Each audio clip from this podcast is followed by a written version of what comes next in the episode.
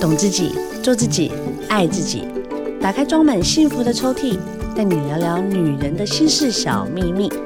我是黄小柔，幸福 Women Talk，幸福我们聊。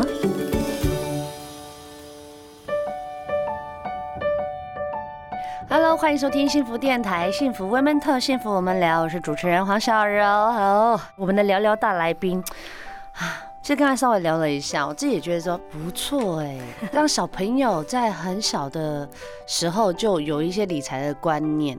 我觉得哈，我因为我是白手起家的，所以我们都只是很认真，就是说哇，我认真的工作，我就会有很多的收入。这个已经都是很老派的了。现在有很多呢是被动式收入，对，好，更多的呢就是你只要选对了，就像好的一个商品。你呢，获得的获利可能比你在外面工作，比如劳官啦，然后腰酸背痛赚的还要多，有这种事情吗？今天我们请来了这个聊聊大来宾呢，是 Money Bar 的创办人马哈老师。哎，大家好，我是马哈老师。啊，老师，我跟你 理财从小开始有，我先讲我的。好，小时候我妈妈呢，就是在邮局里面存了一个存折。我觉得很好，我妈连存折都没有帮我存呢，她就每个月给我五百块，然后对，然后她就说一个月呢，你要记账给我，嗯，然后寄到台北给我，你才有五百块可以领。哎，这样很好哎，我觉得你妈从小灌输你一个很好的观念，因为很多的人说，其实理财从教记账开始，对。对，我觉得记账也是一种方式，因为代表你有财可以理嘛。对，其实就教了你怎么管理金钱这件事情。好，管理金钱这四个字呢，来，大家不要紧张，不要紧张，不要怕，不要转台，对不对？有些人听到说啊，管理理财，哦，我不懂数字，好难哦，啊，就再也不去面对这件事情，更何况小朋友了。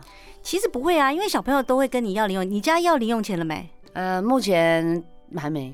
哦，连大的都还没，哥哥才一年级。OK，可是我听过三岁就要的。哦，我们家还好哎，他们都是要礼物。因为我有个朋友，就可有一天很就是突然私讯我，他说：“哎，怎么办？怎么办？”我说：“什么事情怎么办？”他说：“我女儿三岁，跟我要零用钱呢。”哇塞！然后他就说：“我现在要开始跟他谈钱这件事嘛。”然后我就跟他说：“不是啊，你问他要干嘛？”他说：“我也不知道我要干嘛，但是我要把你给我的钱存在我的猪公。” OK。然后我就跟他说：“哎，这样也很好，至少你女儿知道钱要存起来这件事，我觉得蛮好的。”我妈啦，也就是他们的阿妈，就买三个猪公。好，然后就分别给他们一些零用钱，然后当然也有一百块的啦，然后也有那种零用钱，他们也是存着，然后存了都不到一个礼拜吧，我就在看，我就说，哎，那你们要拿那个东西去去买东西吗？什么什么的？我说，那你就要把猪公杀掉，什么什么啊？我不要杀猪公。然后后来再隔没几天，我就发现哥哥猪公被杀掉了。然后呢，哥哥就把钱放在一个钱包里面，他觉得看我自己钱包里面有钱，他觉得这件事情是很酷的事情。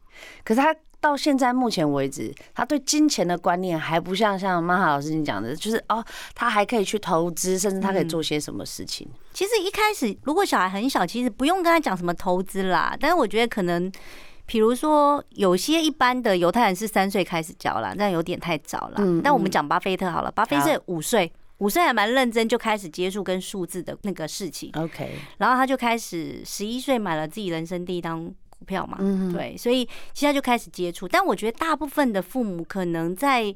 我会讲说，就在幼稚园阶段，我们称之为学龄前啦。就学龄前的时候，我觉得大概就是让孩子知道什么是钱呐，然后钱可以干嘛。因为大部分父母会觉得说，哎，我怎么知道怎么讲钱是干嘛？你可能就跟他讲说，你带他去买东西的时候，他大概知道说，哎，你口袋的钱可以变成一瓶养乐多吗？有这个有，这个对对对。那我觉得这个到这里就很 OK 啦。所以大家其实不要紧张，说，哎，又不叫很难，对对对，不要叫很难。其实你就跟他讲说，哎，你的那个爸爸妈妈口袋里的钱就可以让你买养乐多，然后可能你想要买玩具，我。考虑一下，如果你表现好，或是你真的没有，你很需要这个东西，我考虑买给你。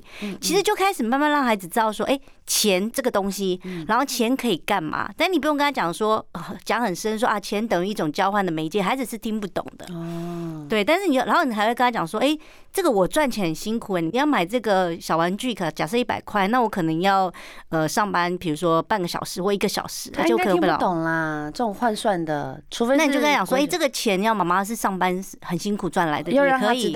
我觉得要让他知道啊，就是要让孩子知道说，钱不是从天上掉下来，钱是父母很很辛苦赚钱赚来的，一定要让他知道，慢慢的啦，不用一开始你跟他讲说要买玩具的时候，你就说哎，这个哈那个钱要很辛苦赚，我要大家转几个赞，对对对对对，这个就倒不用，因为小孩会觉得说啊你在讲什么，我听不太懂，对，但是可以让他知道说，哎，钱可以干嘛？那一些功用，然后可能让他认识一些价格。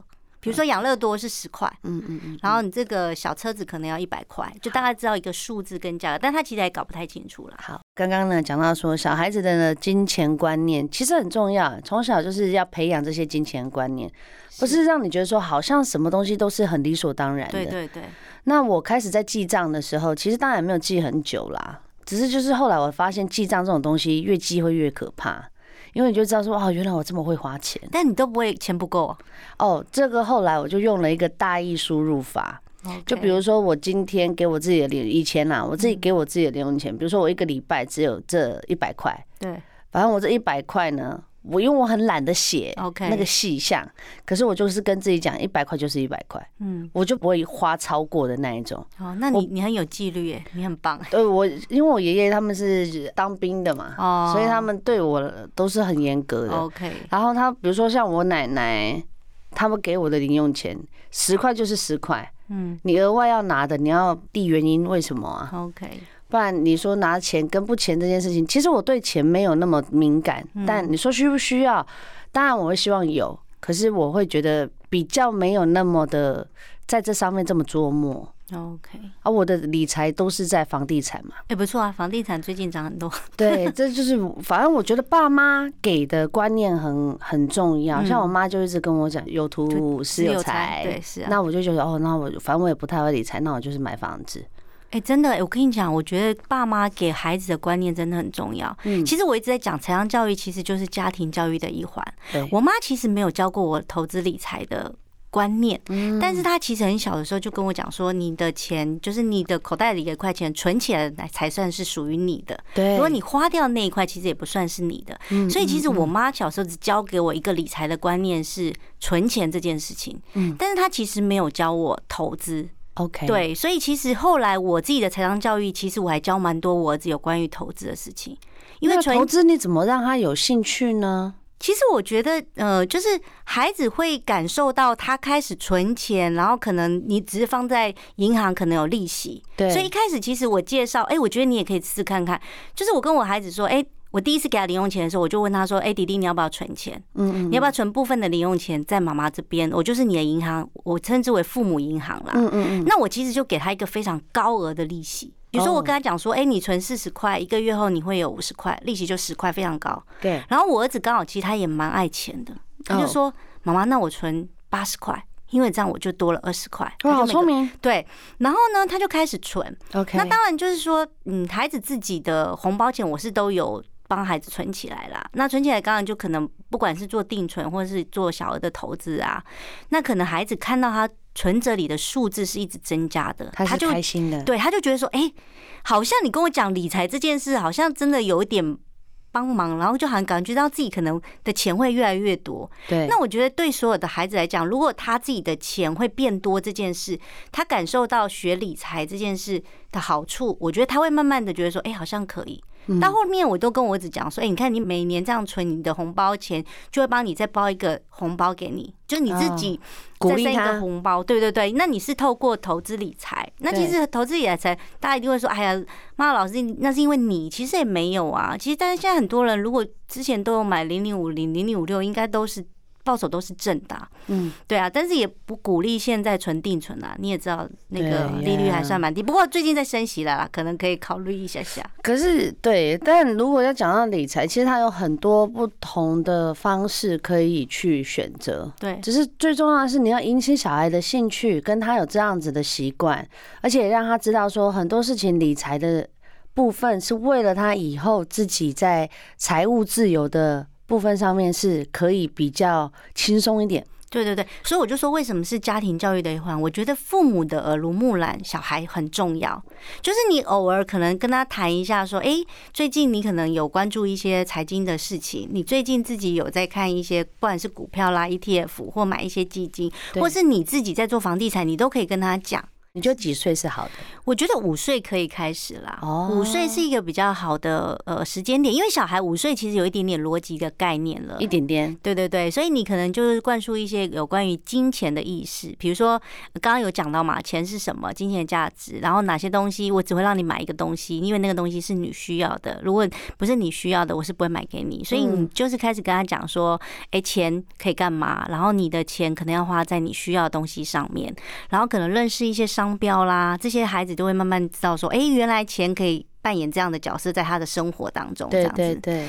那等到小学的时候，因为孩子已经小一了嘛，我觉得小学的时候，你其实跟着学校，其实学校现在一零八课纲都有教。跟理财相关的事情，所以其实他们会教孩子什么，知道吗？第一个就是呃认识金钱，然后认识货币，比如说五十、一百、五百、一千，甚至可能介绍简单的日币啊、美元这种其他国家的货币。嗯，然后教孩子储蓄、存钱的观念。嗯，然后可能会教孩子不要乱花钱。我们当然会讲聪明消费啦，但对孩子来讲，他搞不清楚什么是聪明消费，他可能大概就是说，哎，我不能乱花钱，那我要有存钱的意识这样子。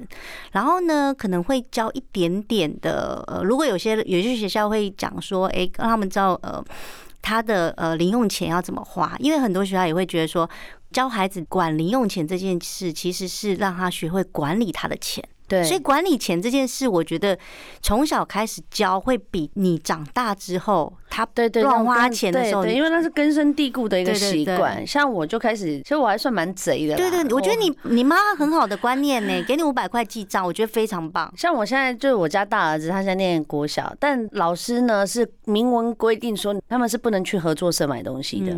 除非你要买啊铅笔或叉子，但是基本上他是不准他们进去合作社，因为我们我们的国小老师比较严严格一点。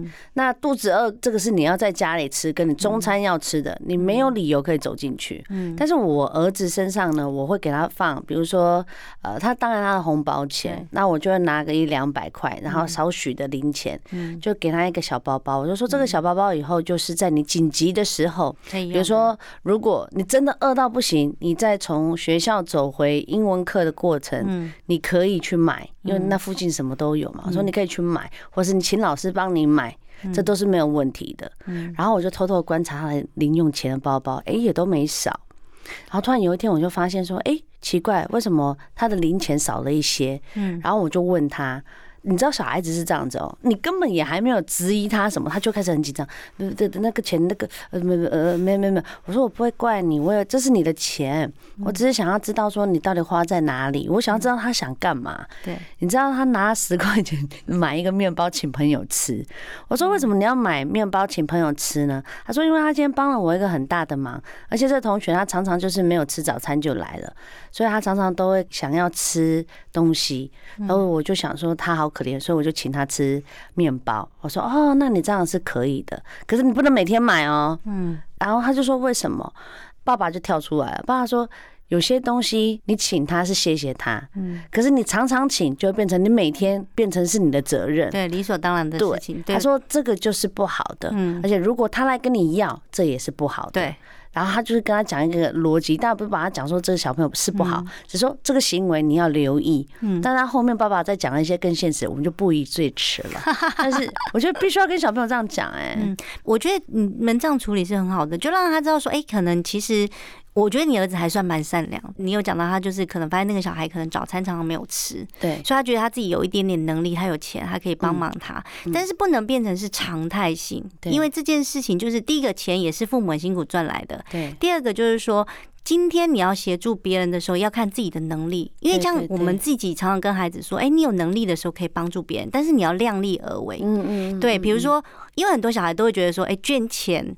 或是请人家吃东西，就是帮助别人。对，其实不见得，不见得。有很多事情都可以帮，比如说捐二手对啊，或帮忙做一些事情，也都是。我常常跟孩子说：“哎，你们应该帮忙父母做家事啊，帮助我们。”对，我们也很需要你们的帮助，这样子。对对对。所以其实我觉得，就是可能跟孩子在讨论，就是他在用钱的过程中，其实你看到你在小学其实就已经接触到很多。你儿子现在还没有接触到被借钱，对不对？对，还没。哎，小学很多会被借钱呢。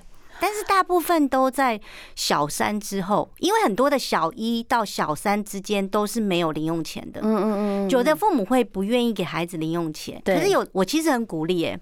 我跟你讲，我小一就问我儿子你要不要零用钱，我儿子拒绝我哎。哇，好感人！不是，他就说我常常跟你在一起，你都会来接我，我为什么要钱？可是其实我那时候想要给他零用钱，就是希望他自己好好的管理属于他自己的一笔钱，他对那笔钱有支配权。这样，我们两个人都是妈妈，我们在教小孩的逻辑都是跟他们讲说，你想要买东西的时候，先想好你要买什么，这有什么差别？没有，先想好之后，他到了现场就不会乱买。可是这个东西是要学习的，因为很多孩子一到了，比如说玩具反斗城好了，他本来想要只要买一个东西，可是他看到之后，他马上 A B C D，他可能有三样是他很想要带回家的。对，那这时候呢，你就会跟他讲说，哎，我们已经讨论过了，不能买这样子。嗯，那大部分的孩子，有些父母会说，没有像妈妈老师讲的这么简单，他会在当场哭闹。对对对。那现在我们其实也很聪明的，我们没有，我们就说，哎，可是我们刚刚讲好了，你现在哭也没有用。但是如果你自己有所谓的存钱计划，你自己有零用钱，我没有不答应你买，那我们要去看一下你用你自己的钱够不够。另外呢，如果不够，你要想想办法要怎么存起来，这样子。我觉得不要马上拒绝，我都称之为这样的行为叫递延满足。就你不要马上就说你什么都不能买。虽然我们一开始也已经讨论过，说我们在家都讨论好了，我们只能买这个啊，你为什么到现场又要三个呢？而且我通常问他说，第一个，妈妈没有说你一定不能买，但是你的钱够吗？嗯，然后你有想清楚，你真的很想要它吗？你会不会回去又玩了两次，然后你就觉得说，哎，你就不想玩了？对，那你的钱不就丢到水里吗？我觉得这是一个过程哦。所有父母都让孩子持续练习，像我带我孩子去购物啊，我一开始就希望他乱买乱花，可是你会发现，第二次、第三次，他乱买乱花的频率降得非常低。嗯，他甚至会觉得说，哎，我现在只要买我自己当时讲好的。那我觉得这是一个过程啦，对，就是引导的过程，就是引导过程。我反而是反着的。我就说你拿没关系，你都拿。哇塞，你这太好了。然后他全部拿完之后，来选一个。哦，那这样他也会哭的稀里哗啦。他会开始意思就是想啊，选一个，为什么？我说这都是你喜欢的，但是你知道这世界上没有这么好的事情。是，但你可以拥有它。可是你想要先拥有哪一个？第二个、第三个，下次你把它记住，下一次你来的时候就记得把它带走。嗯。然后我们家的妹妹哦，真的心心念念的 那某一个，他的那一个小弟弟，就是一个小娃娃这样子。他就一直跟我讲说：“妈妈，我今天表现很好，今天表现很好，我们这礼拜去把他带回来好不好？”我说：“那等到时间到了，我们再来说。”然后我们有一个 Friday night，就是平常他们上床的时间大概都是八点半。哦，你很早。嗯，我很希望他们，因为他们一定会翻来翻去，我要讲故事什么的。然后八点半，但是 Friday night 因为六日是休息，所以我就跟他们讲：“你可以运用你所有的时间，你可以去想你要做任何事情，你甚至你要告诉我你明天要买什么，你全部都想好。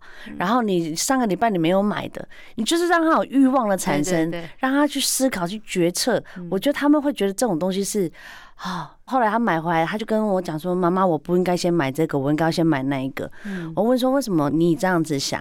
他说：“没有，因为我这个玩一玩啊，我当下我觉得它很漂亮。可是另外那一个，我可以每天带到学校玩，不会被老师骂，可能是一些益智，就可能他觉得是有对于帮助他成长创意的东西。对，他就会去动脑说：那我下次要买东西的时候是买好看的。”嗯。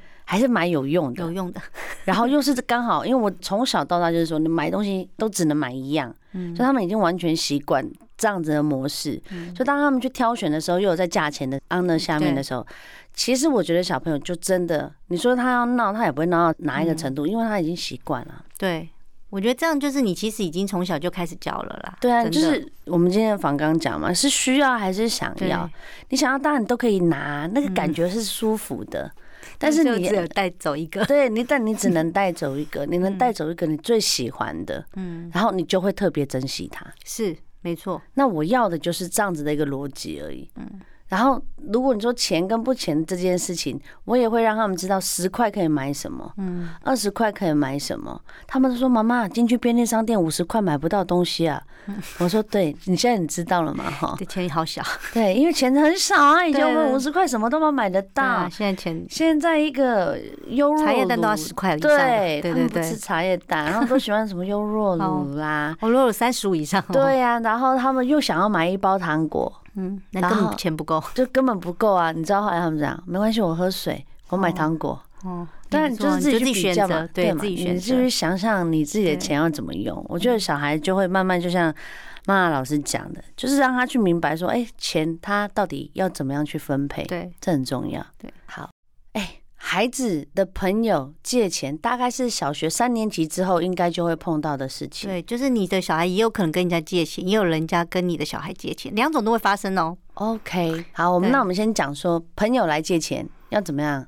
通常我儿子都不太会借朋友钱呢、欸，因为第一个他借钱有几个逻辑啊。第一个他会先确认借钱的那个人他自己到底有没有零用钱，因为如果你没有每个月有零用钱，你是没办法有钱还他的。可是就算他有零用钱，他不还你还是不还你啊？没有啊，不还我的时候，我儿子其实还蛮勇敢的，他都跟他讲说：“哎，那个某某某，你那天不是跟我借了十块钱？你明天如果再不还我，你要还我十五块了，我要跟你收利息。”聪明，所以其实他会主动去跟对方要，因为他会觉得说，哎，这讲好就讲好的，他还蛮有自己的那一套规则。他觉得说，你当时跟我借的时候，对对对，界限拉很好，而且基本上我还没有发现他没有把钱要回来过啊，他会一直要，一直要，一直要。OK，对，其实对啦，小朋友就是真的要让他明白这些事，因为一定碰得到嘛。而且如果穷到要去跟别人借，这怎么办？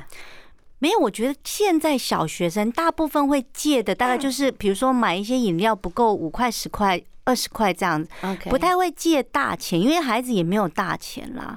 但是我听过比较夸张是高中生，然后他是借跟他的好朋友各借了两千块，因为他去买那个《鬼灭之刃》不知道什么什么限量版的东西要六千块，然后那个小孩可能自己本身就是没有这么多零用钱，然后就跟他另外。呃，总共他们有四个好朋友，然后跟另外两个去借，然后本来是说要还他，可是后来他自己可能钱也不太够，就没有还。那最后其实就变成撕破脸了，也没有到撕破脸。最后某一个孩子只好去求助于对方的爸妈。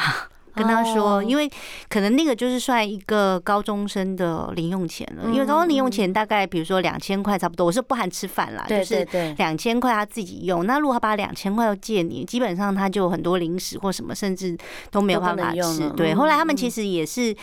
跟对方要了好几次，但对方可能真的就没有钱，最后他们只好求助于另外，然后他们不是有四个嘛，然后其中还有一个很可怜，他就只好把他自己的当月的生活费一起 share 给另外两个一起吃面包或什么之类。后来我们就发现说不能这样子，对，因为他们又觉得说，哎，好像。不应该跟对方的父母讲，这样好怪。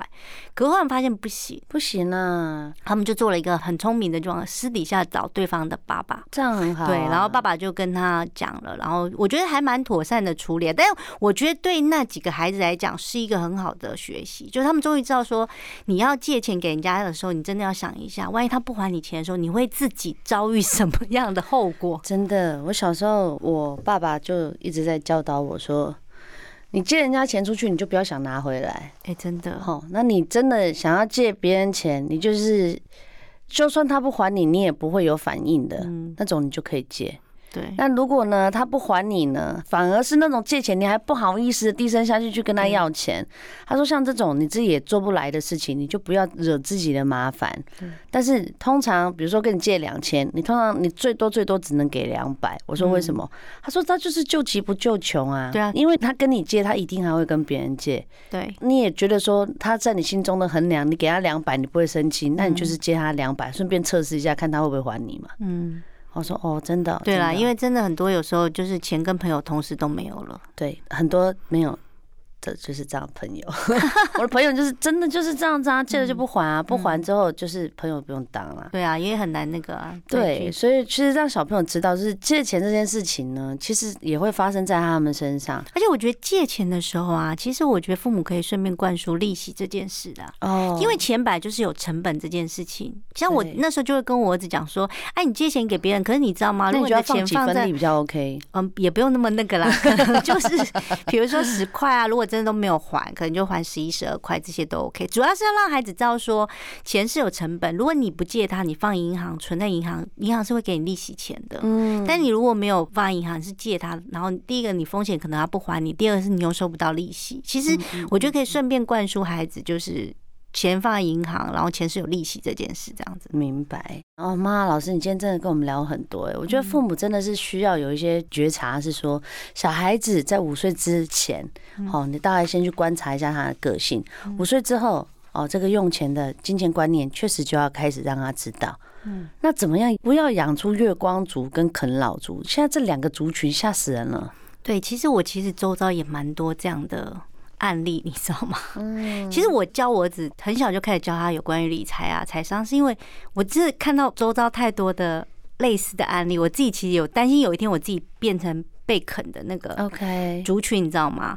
那因为你知道吗？之前我看一本书啊，有个新加坡的作者讲的很好，他说富过三代，富过三代啊，第一代啊创造财富是。第二代啊，享用财富；第三代毁灭财富。嗯，所以其实我那时候就觉得说，哎，我要从小教我儿子财商，然后我要教他珍惜金钱，教他不要乱花钱。嗯嗯。那再来，不是只有教孩子，比如说懂得金钱的价值啊，管理好自己的钱。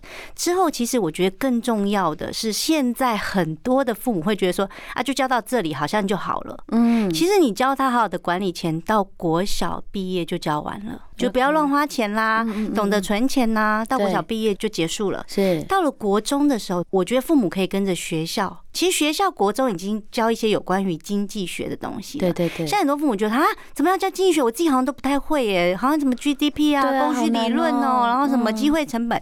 其实不用，你就让孩子 follow 学校的学程。可是你让他知道有关于经济这件事情，在我们生活跟我们的投资理财有没有什么相关性？比如说，简单来讲，说升息，那升息对我们的投资会有什么影响？嗯，对不对？那升息，你的钱要不要继续放在银行？那你可能会得到更多的利息。那在升息阶段，可能需要拥有金融股，因为金融股都放息出去嘛。对。那这些就是对应到你的投资理财会相对应的一些事情。那等到比如说国中，你就开始慢慢。他会有关于知道经济学的东西的时候，对对对。其实我觉得父母这时候跟孩子一起共学，共学就是说，为什么是共学？其实我们现在父母不是大部分都会投资理财嘛，嗯。所以其实这时候我们可以把一些投资理财的技能或想法跟孩子一起讨论，嗯，甚至可以把孩子变成像我这样子。我现在其实跟我的孩子比较像是投资的一些战友，就说他的投资理论或者他的投资策略或经验，当然没有父母来的好。